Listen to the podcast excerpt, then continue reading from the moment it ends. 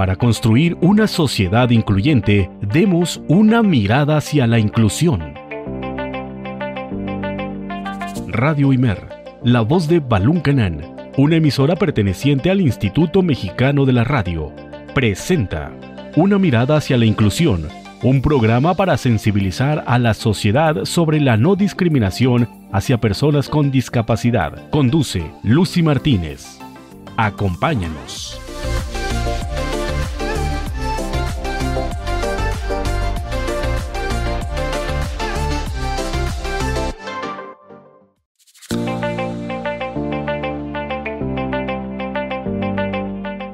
Radio Imer 107.9 de FM y 540 de AM. Es un gusto estar contigo este lunes 29 de marzo del 2021 en una emisión más de una mirada hacia la inclusión. El día de hoy vamos a hablar de un tema muy interesante como es el Asperger. Soy Lucia Martínez, quédate estos instantes. Te invito a que además nos escuches a través de www.imer.mx diagonal radio Imer y en mi Facebook personal. Además puedes buscarnos en tu navegador como programa Una mirada hacia la inclusión. Ahí vamos a aparecer en Google Podcast, en Spotify y en otras plataformas más para que disfrutes de los capítulos anteriores que hemos eh, tenido varios especialistas. Así que quédate conmigo en este programa y a continuación viene nuestra sección El Tecnotip de la semana.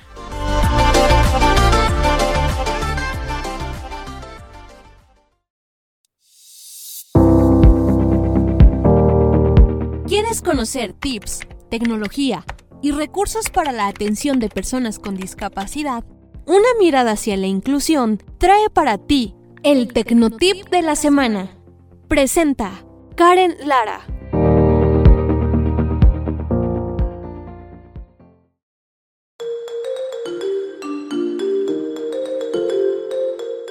La silla de ruedas es una ayuda técnica que permite facilitar la movilidad de las personas con discapacidad motriz. Existen diferentes tipos de silla de ruedas, es por esto que es de vital importancia elegir la adecuada, en conformidad a las necesidades del usuario. A continuación te compartimos 5 tips que pueden ser de gran utilidad para hacer la mejor elección. 1. Considera el tamaño de la silla. Este aspecto se relaciona con el tamaño y peso del usuario. Como regla general, el ancho de asiento debe tener los centímetros del ancho de cadera, más 1 o 2 centímetros de cada lado. 2. El tamaño de las ruedas. El tamaño de las ruedas va ligado al tipo de silla y por supuesto a la autonomía del usuario. Si tiene fuerza suficiente para desplazarse por sí mismo, podrá optar por una silla de ruedas grandes. Si la silla será empujada por otra persona, las ruedas pequeñas son las más adecuadas. En una silla de ruedas distinguimos entre ruedas y neumáticos. 3. El material de la silla. Entre los materiales encontramos los siguientes. Aluminio. Es un material ligero que ofrece mayor facilidad para transportarla y manejarse en la autogestión.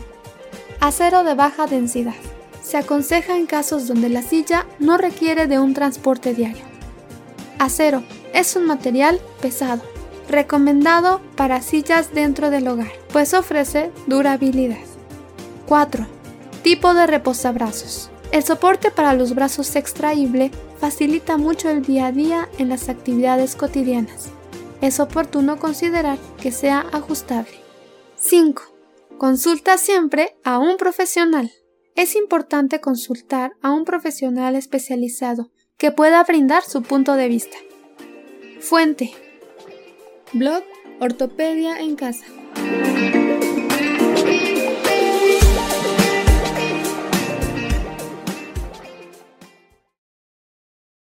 Esta es la entrevista.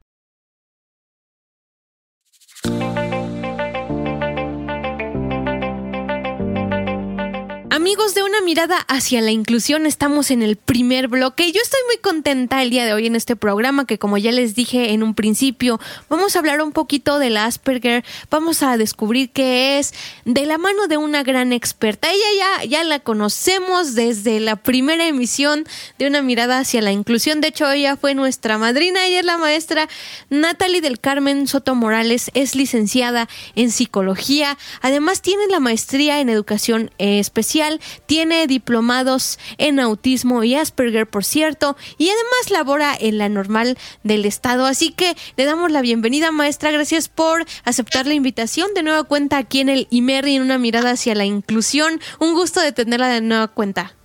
Ay, mucho gusto. De hecho, este, estoy muy contenta por nuevamente estar aquí contigo en tu programa y pues qué mejor que hablando de estos temas que están eh, prácticamente eh, en todo su apogeo, ¿no? Lo que es los temas acerca de autismo, de Asperger. Entonces, pues qué mejor que ir conociendo, ir informando a todos acerca de esto y pues mucho gusto en estar nuevamente acá contigo.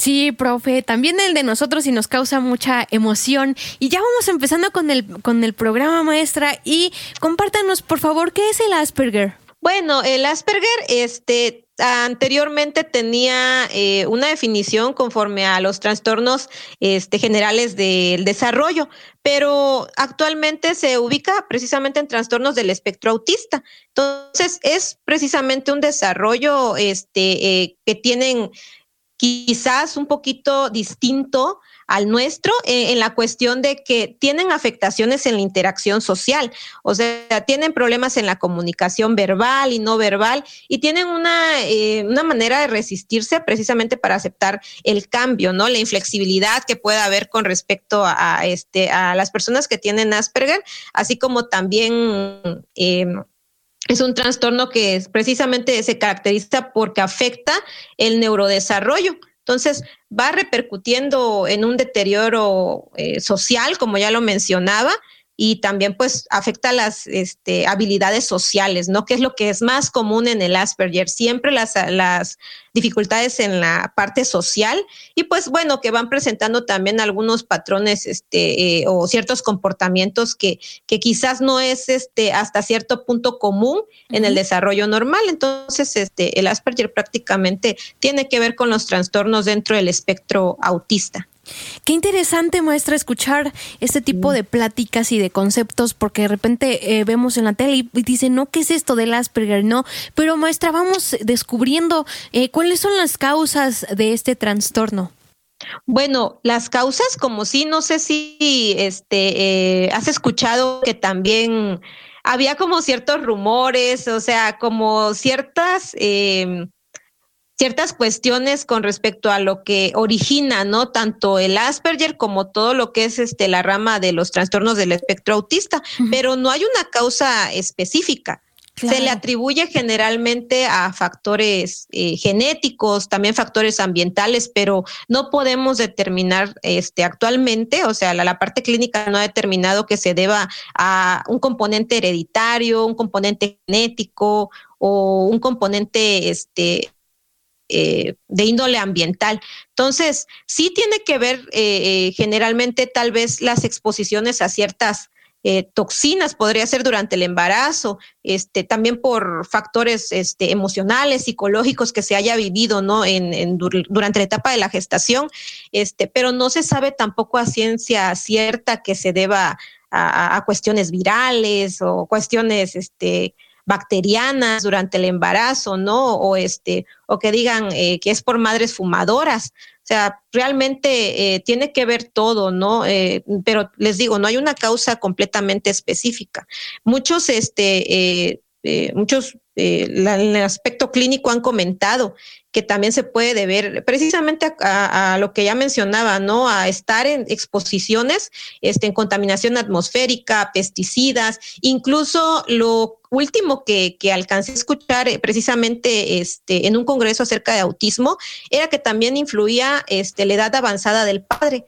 ¿Se acuerdan que generalmente antes era así como que solo la edad materna, ¿no? O sea, entre más grande, este, ajá, sobrepasaran los 40 años de edad durante el embarazo, o sea, corrían más riesgos de tener este eh, alguna complicación, ¿no? Y que el niño este naciera con este algunas cuestiones este, como síndrome de Down, como el este, autismo, Asperger. Entonces, este, no, ahora también se, se ha ido eh, avanzando en este aspecto, investigando, y pues también dentro de todo lo que de forma general se podría decir, también cuenta la edad este, del padre, ¿no? La edad este, eh, que sobrepase los 40 años, pues ya, ya son cuestiones riesgosas, este, según en esto, ¿no? La parte clínica. Y también hubo un dato interesante donde me, hubieron rumores acerca de las vacunas, ¿no? Que las vacunas estaban ocasionando este Asperger, pero solamente fueron eso, fueron rumores y en su momento fueron desmentidos. Precisamente este fue un médico el que estaba eh, como asimilando, diciendo exactamente que, que, las vacunas estaban provocando esto, pero también ese médico pues en su momento este desmintió lo que estaba diciendo y pues no solo fueron rumores, las vacunas pues no te están ocasionando Asperger ni autismo. Entonces, pero nuevamente repito que la causa como tal es completamente desconocida y este y debe quedarnos claro que también no tiene nada que ver las condiciones económicas, sociales, o sea, porque no, no pueden venir a decir, ¿será que le da más a las personas que este, estén en condiciones de vulnerabilidad? No, no, no, este es completamente eh, ajeno a las condiciones económicas o sociales. Maestra este, tocó tres puntos muy importantes. Eh, el, que nos decía, ¿no? De la edad del padre, muchas veces todas las problemáticas que regularmente tienen los niños se los aseveramos a la madre, ¿no? Y le echamos toda la culpa. Pero también es importante resaltar que la edad del padre, eh, pues también es importante porque pues a mayor edad pues va, va disminuyendo la cantidad de espermatozoides y la calidad sobre todo, ¿no? Entonces, eh, pues sí es importante importante dar a conocer este aspecto. Segunda, eh, es también eh, importante ir desvaneciendo estos mitos que comentaba acerca de las vacunas, ¿no? Porque mucha gente, igual con esto de la pandemia, pues no, nada más no se quieren aplicar la vacuna y así pasa con otras, ¿no? Porque empiezan a generar polémica, que esto, que el otro, ¿no? Pero este, muchas veces lo decimos sin conocimiento. Ese es el problema, ¿no? De estas situaciones.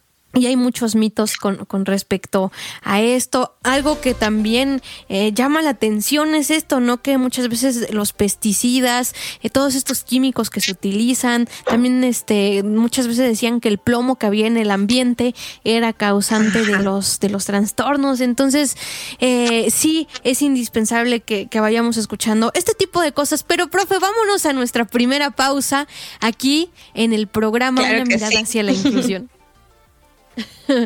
Vámonos. Me pues. parece muy, muy bien. Vamos a la pausa.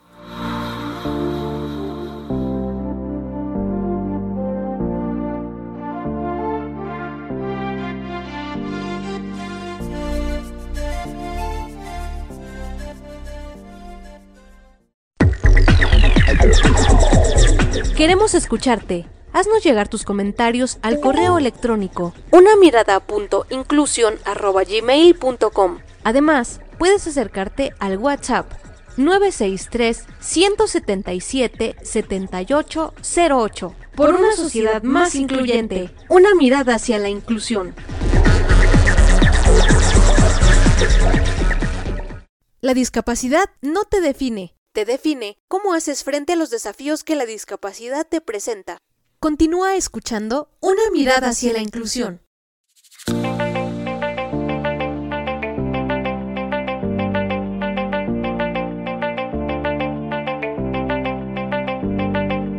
Estamos de regreso aquí en una mirada hacia la inclusión. Estamos teniendo una charla muy amena con la maestra Natalie Soto que nos está explicando esto del, del Asperger y cómo eh, ya vimos las causas que, que, no hay a ciencia cierta eh, este el descubrimiento por qué los niños pueden hacer con este síndrome. Pero maestra, eh, compártanos por favor cuáles son las características de los niños y niñas que, que tienen este síndrome y cuáles son o trastorno y cuáles son eh, sus patrones de conducta. Bueno, este, bueno, te voy a comentar que eh, se me pasó decirte también un punto, este, en la anterior pregunta con respecto a las causas del síndrome. Eh, también es importante que sepamos que la prevalencia se registra más en en varones que en mujeres. O sea, por cada cuatro, este, cuatro varones que tienen eh, Asperger o autismo, este, eh, también hay una, una mujer, ¿no? Entonces se da, eh, se da más esto en, en el sexo masculino. Entonces, este, por eso, en un principio, el, así como que el, logotipo o este, o, el simbolismo del autismo era en color azul, ¿no? Ahorita ya es como una gama este, de colores mezclados este, que forman un rompecabezas, porque precisamente este, todas las cuestiones en, relación al Asperger, o sea, es como ir tratando de, estructurar, ¿no? Todos sus procesos en los que eh, ellos tienen alguna, este, alguna dificultad. Pero bueno, con respecto a las características que ellos poseen o, sus patrones de conducta, es, es una infinidad de características y no todos poseen lo mismo. Eso es lo que quiero que también nos, nos, este, nos vaya quedando así como que eh, muy claro, porque eh, no cumplen estrictamente con todas las características que ahorita les voy a mencionar, sino que hay quienes tienen ciertas peculiaridades, hay otros que no, este, y pues también como en todo lo demás hay niveles, ¿no? Entonces, este, generalmente los niños que presentan Asperger tienen una, un coeficiente intelectual elevado sobrepasa la media. Eso es lo que la diferencia de un autismo, ¿no? Entonces, el Asperger sí este, tienen ahora sí que un coeficiente intelectual más elevado, tienen ciertas eh, peculiaridades en cuestiones intelectuales. Por ejemplo, pueden ser muy buenos en matemáticas, en historia, en cuestiones este, eh, de geografía o temas en específico, ¿no? Que generalmente la mayoría de los niños no tienen este tipo de interés, pero ellos sí se enfocan en un tema este, en específico y les encanta estar hablando con respecto a estos temas, ¿no? Se vuelven expertos. Entonces, este, eh, su inteligencia también, como les digo, está elevado, por, está por encima de, de, la media, ¿no? Por encima del promedio.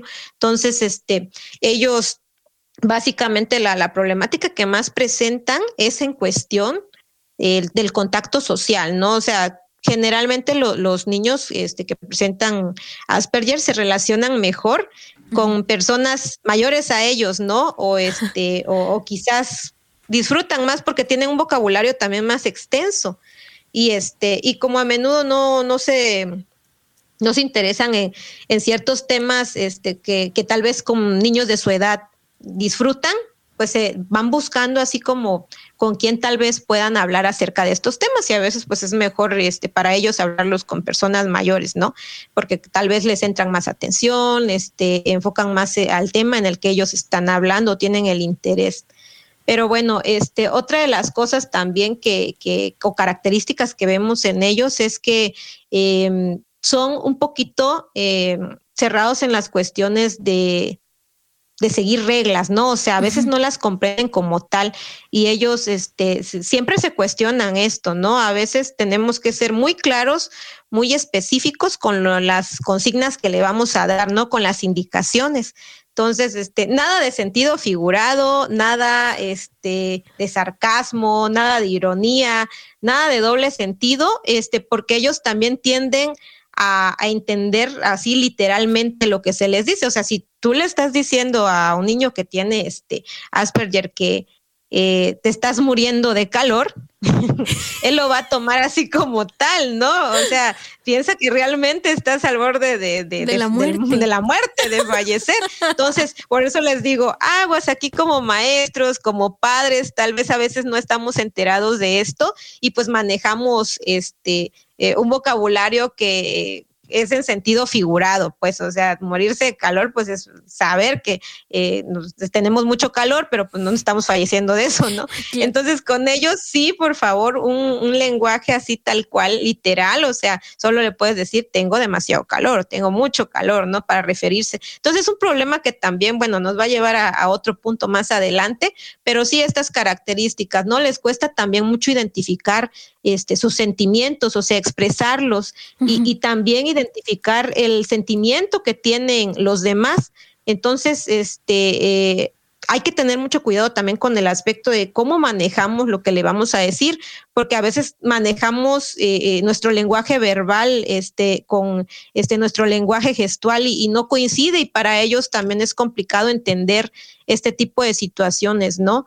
También este, eh, ellos generalmente son muy honestos, o sea, no es que te quieran lastimar los sentimientos, realmente lo dicen así tal cual, como no tienen un filtro, este, precisamente para, este, en la parte social, para, para decir lo que te puede herir o, lo que no te puede herir, puede ser muy honesto, o sea, puede decirte, a mí no me gustó tu corte de cabello, o sea, realmente, pues sí, no le gustó, pero no tienen este filtro o no es no tiene como que la parte de, este, diplomacia. Diplomática, exactamente, de decir esto, ¿no? Entonces, este, lo hice como tal. Entonces son niños, este, o son personas generalmente muy sinceras, este, honestas, incluso lo dicen sin malicia, ¿no? No tienen la intención de lastimar al otro, sino que es, es parte de su condición, ¿no? Este, y bueno, también eh, es este tienden tienden a tener una memoria excepcional, a recordar. Esta es la parte interesante también que a mí me encanta del Asperger, ¿no? Y que todos debemos de, de, apreciar, este, porque tienen una memoria excepcional para recordar ciertas cosas, ¿no? Datos, fechas, situaciones. Entonces, a veces hasta tienden, tienen una memoria eh, fotográfica, ¿no? Y, y, claro, se centran precisamente en temas que a ellos les, les parece interesante. A, muchos de las personas este, que tienen Asperger tienden a aprender a leer a una edad muy temprana. Por lo tanto, se apropian eh, de lecturas que a ellos, este, pues obviamente les llama la atención. Eh, y eso sí, em, con respecto a, la memoria fotográfica que ellos tienen y que son capaces también de, ser muy buenos tal vez en, habilidades concretas matemáticas, cuando tú ya lo problematizas, o sea, cuando ya lo vuelves un problema, les cuesta. O sea, si yo le digo multiplica cierta cifra por cierta cifra, son capaces, este, muchas veces, si así este, tienen sus, esas características, eh, de resolverlo rapidísimo, ¿no? O sea, sin calculadora, sin nada, sin hacer trampas. Pero cuando ya tú, tú lo vuelves un problema y le dices, Juan tiene 10 manzanas y este, y, y Lucy tiene este tres, o sea, ¿cuántas tienen en total? Entonces ahí eh, tiene una dificultad porque ya se vuelve, o sea, eh, un sentido diferente para ellos, ya no es completamente concreto, ¿no? Entonces ya vuelve aquí a, a, a, a costarle, perdón, estas, estas cuestiones y pues bueno, eh, eh, es un sinfín de, peculiaridades, les gusta mucho la parte rutinaria, los cambios imprevistos no, no son bien recibidos por ellos, eh, tienden a veces a tener movimientos estereotipados, ¿no? Que es repetir compulsivamente algunas acciones o algunos movimientos, ¿no? Entonces, este, igual, otra de las cuestiones que, que, hemos notado en las personas que tienen Asperger es que eh, la motricidad eh, fina muchas veces les cuesta, ¿no? Por ejemplo, vestirse solos, abrocharse los botones, este, eh, los cierres, o sea, atarse los, este, las agujetas. Entonces, bueno, son, son cuestiones que, que debemos de tener en cuenta para, para saber, ¿no? Cuando hay, hay un indicio de, de este Asperger. Maestra, eh, es un, es un eh, trastorno muy complejo, muy completo además, con muchas peculiaridades como lo dice aquí, ¿no? Y, y sí, llena así como de curiosidad porque en cierta forma son muy listos, son muy pragmáticos, o sea, no puede uno cambiarles, digamos, el sentido de las cosas porque si no, ya se vuelve una dificultad, entonces sí tenemos que ser eh, muy concretos en lo que queremos que aprendan en este este, en este sentido, ¿no? Entonces, sí, es, es muy interesante y muy, muy complejo y grande este tema. Pero, ¿qué le parece si nos vamos a nuestro segundo corte y ya regresamos? Claro que sí, con mucho gusto. Vamos.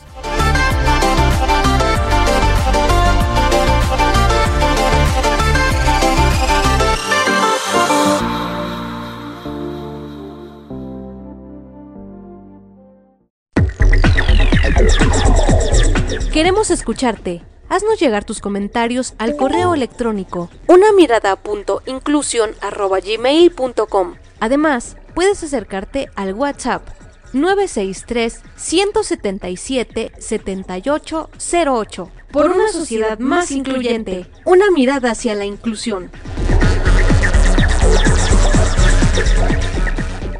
La única discapacidad en la vida es una mala actitud. Scott Hamilton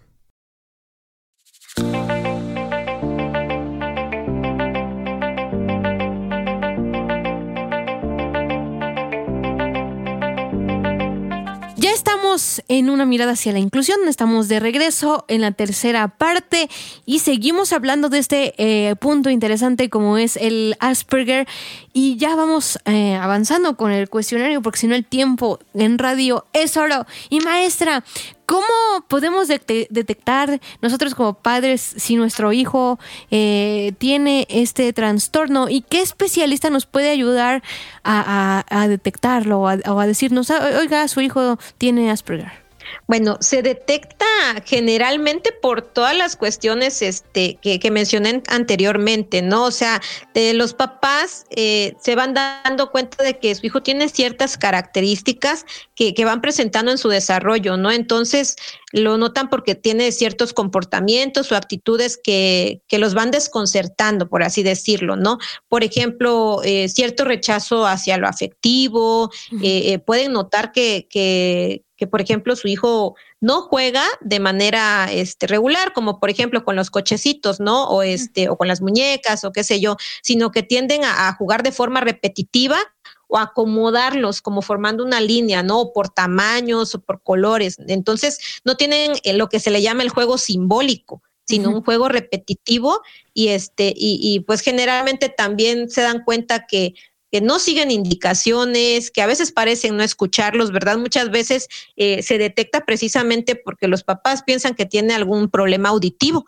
cuando en realidad está presentando este eh, algún tipo de, autismo o de Asperger, ¿no? Entonces, eh, a veces, lamentablemente, pasa desapercibido porque a lo mejor piensan que solo es parte de su personalidad, ¿no? Que es tal vez un poco este aislado, un poco retraído, entonces no le dan tanta importancia porque tal vez este, ven que tiene un vocabulario o aprende a hablar antes de tiempo, ¿no? Y su vocabulario es extenso y tal vez solo le, le así ven ciertas cuestiones que, que, no les llama mucho la atención, pero cuando van avanzando muchas veces, incluso los padres a veces no se dan cuenta, sino que es en la etapa de, del preescolar cuando también las maestras comienzan a detectar, pues como ya tienen también bastante experiencia, que, que el alumno eh, no presenta ciertas habilidades sociales, ¿no? Y que tiene algún problema. Entonces, este, un, problema para socializar, me refiero. Entonces,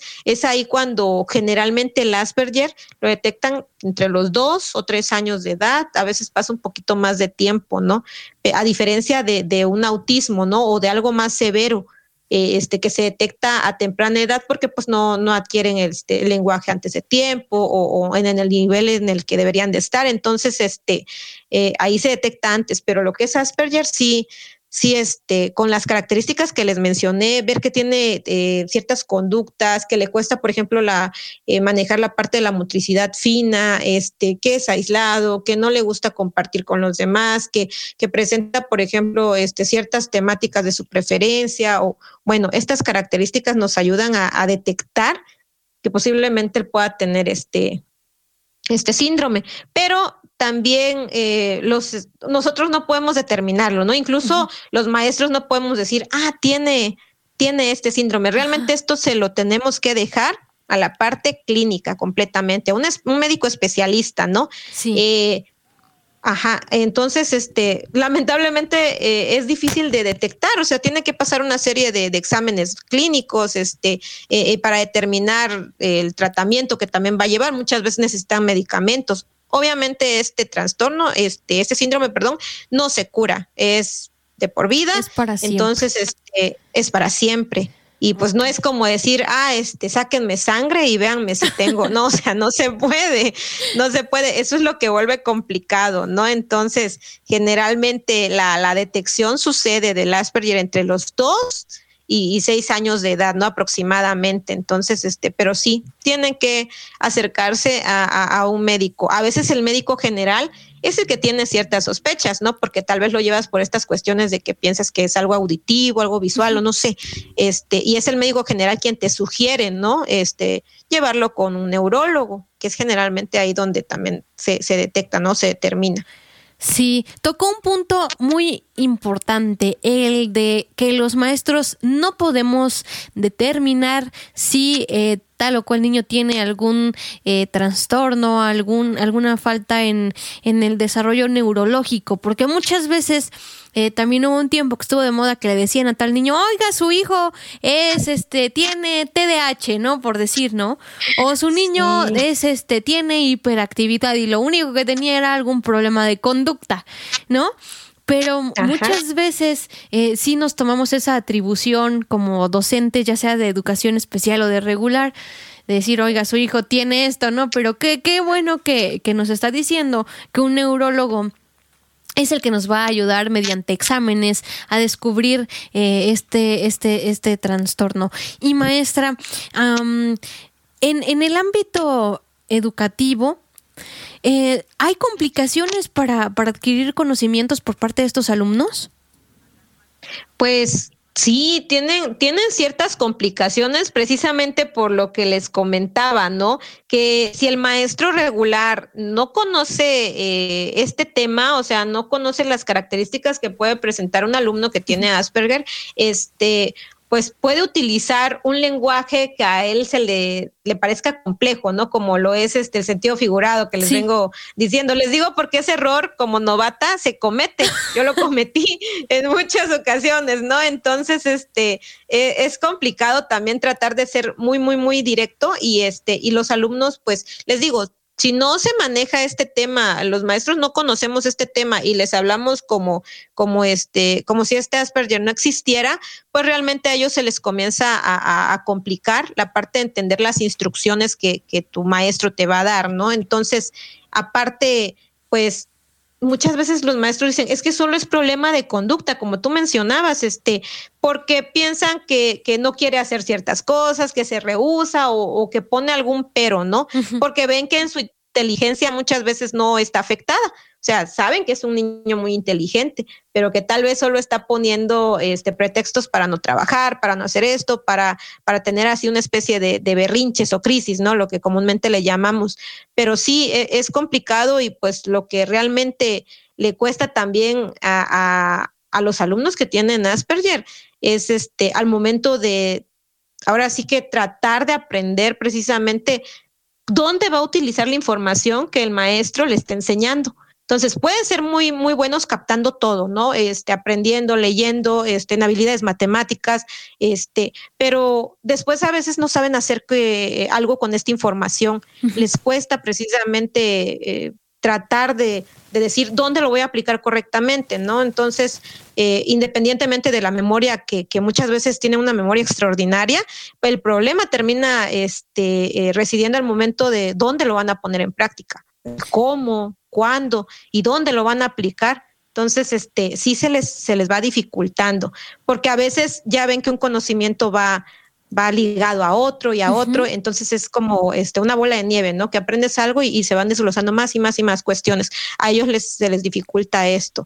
Pues las, en las operaciones concretas, les digo, casi no, no tienen problemas, ¿no? Es muy raro que tengan alguna dificultad, pero por ejemplo, al momento de escribir, sí, porque eh, como la característica que les mencionaba de dificultades en la motricidad fina, entonces, pues obviamente la escritura tiene que ver con esta habilidad de la motricidad fina. Entonces, este, entre más este, eh, anticipadamente trabajemos esto, va a ser mucho mejor para que él pueda aprender a, escribir, porque dense cuenta que pues la mayoría este, eh, de los maestros, este, pues obviamente ponen actividades en el pizarrón, se tiene que copiar o tienen que contestar, o sea, entonces ahí también va, va teniendo dificultades precisamente, pero si se trabaja con mucha anticipación esto, por eso es importante la estimulación temprana, pues se puede, se pueden ir, este, em, ahora sí que atenuando estas, estas complicaciones que pueden tener al momento de, de ir aprendiendo. Híjole, sí son muchas y por eso ahí la importancia del maestro, ¿no? De tener eh, como esa disposición y esa voluntad del trabajo con, con, los alumnos que tienen alguna necesidad educativa y bueno, sí es inteligente, pero pues también nosotros tenemos que innovar para que pues todos al menos puedan entender lo que yo estoy explicando, ¿no? Entonces, pues hay que echarle ganas, hay que ponernos las pilas y en eso que nos ponemos las pilas vamos a una pausa y regresamos aquí en una mirada hacia la inclusión.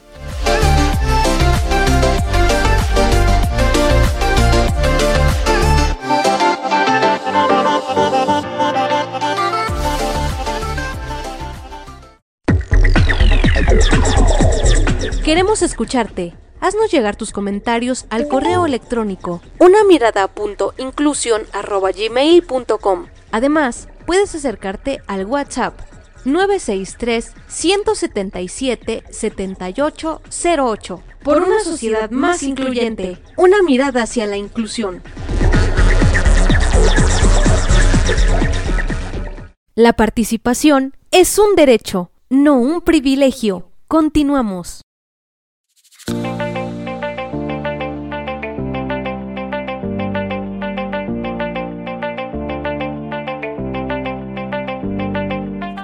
Estamos en el cuarto bloque eh, de una mirada hacia la inclusión. Estamos platicando del Asperger, sus características, las causas. Bueno, ya hemos ido explorando muchas cosas, pero había algo que platicábamos con la maestra en el corte que decíamos que hay situaciones que se aprenden no en, no en los libros, sino en la práctica, ¿no? Y muchas veces te quedas así como sorprendido, no, esto no lo aprendí.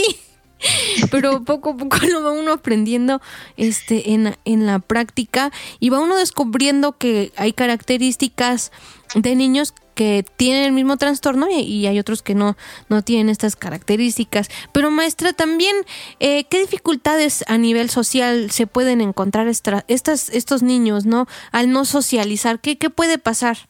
Bueno, eh, como igual lo mencionaba con anterioridad, la parte social es la que más se les complica y, tienden a tener eh, algún, alguna dificultad en cuestión social, pero ya en la parte escolar, porque sí son alumnos que se encuentran este, en un estado de vulnerabilidad precisamente porque eh, no, no detectan, no identifican las intenciones que tiene el otro, ¿no? Entonces, por eso son niños que, que muchas veces este, eh, son blanco fácil de, del bullying, ¿no? Entonces, eso es lo que también como, obviamente, como docentes tenemos que, que prevenir, ¿no? O sea, eh, hablar siempre con nuestros alumnos y explicarles las situaciones, o sea, que hay, hay cosas que, que el alumno que tiene Asperger no quiere decir nada más por, por herir, como les digo, sus sentimientos, sino que simple y sencillamente, este, eh, pues lo, lo representan, lo expresan así de esta manera, ¿no? De, de la forma más literal posible.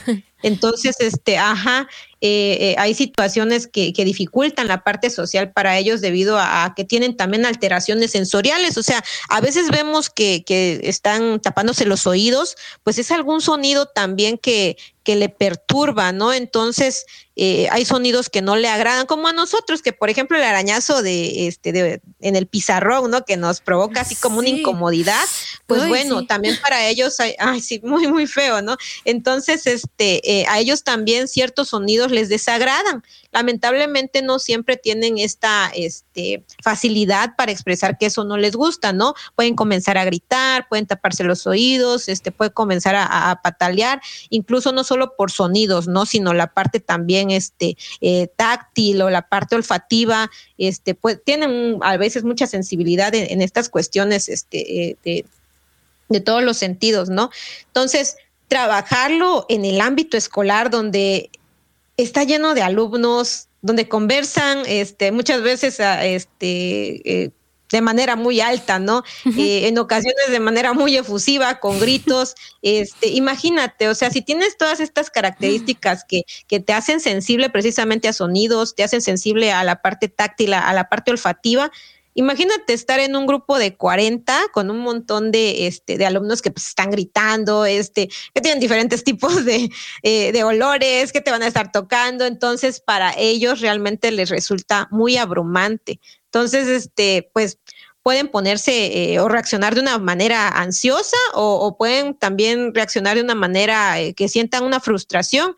Entonces, tenemos que tener en cuenta que, que, todo esto precisamente les complica la parte social. No es que no quiera llevarse con los demás, o sea, no es, no es su intención, ¿no? Simple y sencillamente que, que como son alteraciones también a nivel este, eh, sensorial, pues obviamente se sienten eh, muy saturados de toda esta información que reciben, ¿no? Entonces, este, si a eso le agregamos también que, que los alumnos que tienen Asperger también pueden presentar dificultades motoras, pues este, como la escritura y todo eso, bueno, pues ahí se va mermando se como va que todo. complicando todo, ¿no? Sí, está, está, difícil, ¿no? Imagínense ponerse en los zapatos un momento de estos chicos y no, pues sí es, se resulta muy, muy difícil interactuar con una sociedad que a veces pues no está como muy informada de estos temas y pues por lo mismo pueden eh, excluirte, ¿no? De, de, muchas actividades y, así. Pero hablando de actividades, maestra, ¿qué actividades recomendaría a los padres de familia que muy básicas que puedan realizar en casa y este pues para para que el niño pues se vaya desarrollando correctamente? Bueno, eh, una de las cuestiones que como padres de familia, maestros, incluso para, para ellos mismos le va a servir es que se trabaje mucho los, las habilidades de autocuidado o sea, de, de, higiene, cuidado personal, este, trabajar también la parte de su motricidad fina, ¿no? en, casa, de hecho, si ponemos ahí en, en, Google qué actividades de motricidad fina podemos trabajar, obviamente bajo supervisión, no le vamos a dar tachuelas y, y dejarlo solo, ¿no?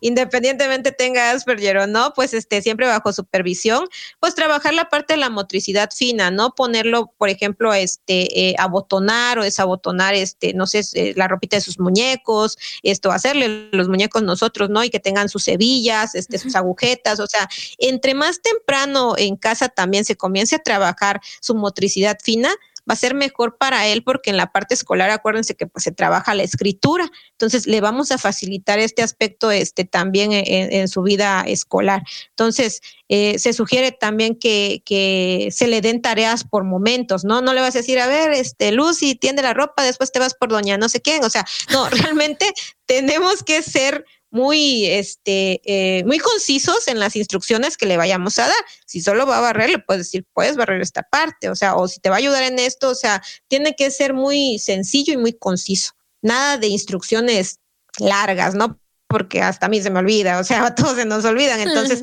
pues ellos tienen que ser así como muy, muy, muy cuidadoso, muy estructurado, ¿no? Este, no olviden este, también que debemos usar un lenguaje concreto no, no trabajar tanto el sentido figurado porque realmente a ellos eh, se les dificulta detectar que, que, estás hablando en doble sentido, ¿no? Que estás siendo sarcástico. Entonces, este, eh, también en casa, pues no, no les hagamos muchas preguntas que le den así como muchas opciones para responder, porque este, eh, eh, ellos a eso también tienen ciertas limitaciones, entonces generalmente preguntas así como que más cerradas, ¿no? Que tengan una, una respuesta tal vez que, que él pueda definir y este y bueno trabajar mucho lo que son sus sentimientos este para que también tanto él exprese cómo se siente como también pueda detectar cómo se sienten los demás claro ir estimulando también sus sentidos, para que vaya teniendo poco a poco un poquito más de tolerancia este, hacia ciertos sonidos, pero es importante que conozcamos las características que, pues, que tiene este, eh, nuestro hijo, por así decirlo, ¿no? O nuestro alumno. Entonces, tenemos que, que, que tolerar eh, también sus momentos en los que él puede entrar en, en rabieta, ¿no? O sea, siempre, le, ahora sí que ya para ir cerrando, les puedo sugerir que se les tenga mucha tolerancia, hay que aceptar la condición porque también pues está la parte no de, que a veces no aceptamos que tienen esta condición, pero este es parte de, entonces debemos de aceptarlo, tenerles mucha empatía, mucha paciencia y pues sobre todo este enseñarles lo más posible a, a ser independientes, o sea, respetando sus ritmos, tratando de que eh, se mantenga también una actitud positiva ante cualquier pronóstico. Siempre, este, a veces puede haber una variación, no necesariamente se tiene que llevar como, como te lo dicen los, los médicos, ¿no? Muchas veces muy mejoran o qué sé yo. Entonces, este, pues también hay que respetar sus momentos en el que también eh, estos alumnos necesitan un tiempo para sentirse este, eh, a solas, un tiempo donde tal vez eh, descansen de toda la saturación que tienen este, con respecto a, a, los estímulos, ¿no? que ellos reciben de una manera diferente a, la nuestra, ¿no? Entonces, eh, esas son las recomendaciones que generalmente yo, yo daría en casa, pues trabajar, les digo, de acuerdo a las características, porque no les puedo dar así como que una lista concisa, claro. porque todos los alumnos, ajá, todos los alumnos son, son diferentes, entonces, este, todos los hijos son diferentes, entonces, pues se tiene que, que ver con respecto a, a lo que a él le agrade, que tolera, que no tolera.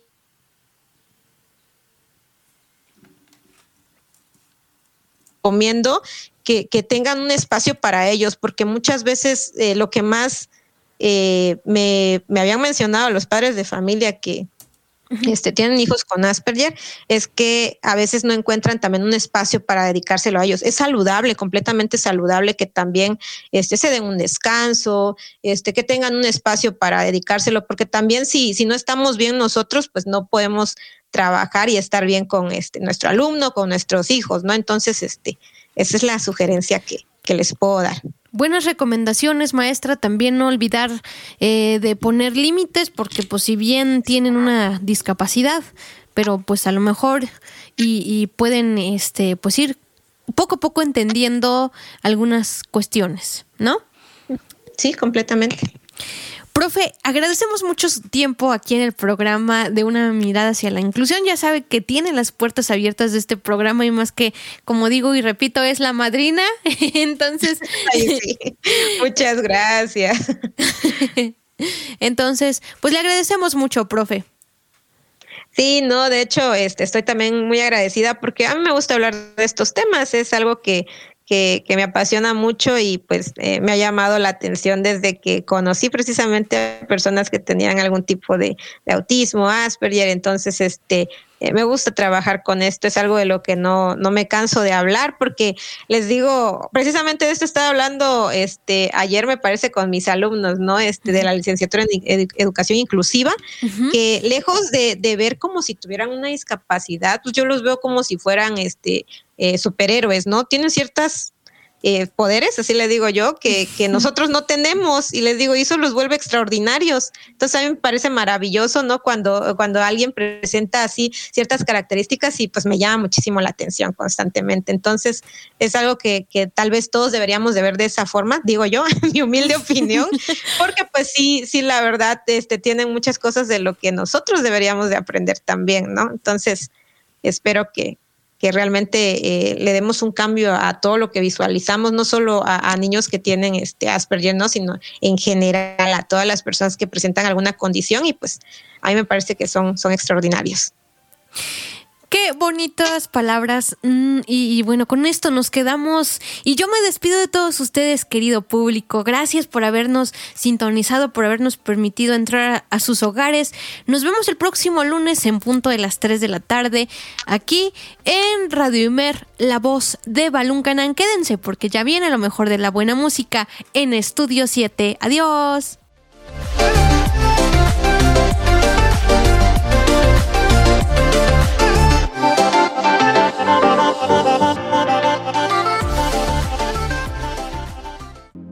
Radio Imer, la voz de Balún Canán, una emisora perteneciente al Instituto Mexicano de la Radio, presentó Una mirada hacia la inclusión. Juntos, ayudemos a conformar una sociedad incluyente. Escúchanos en la próxima emisión de Una mirada hacia la inclusión.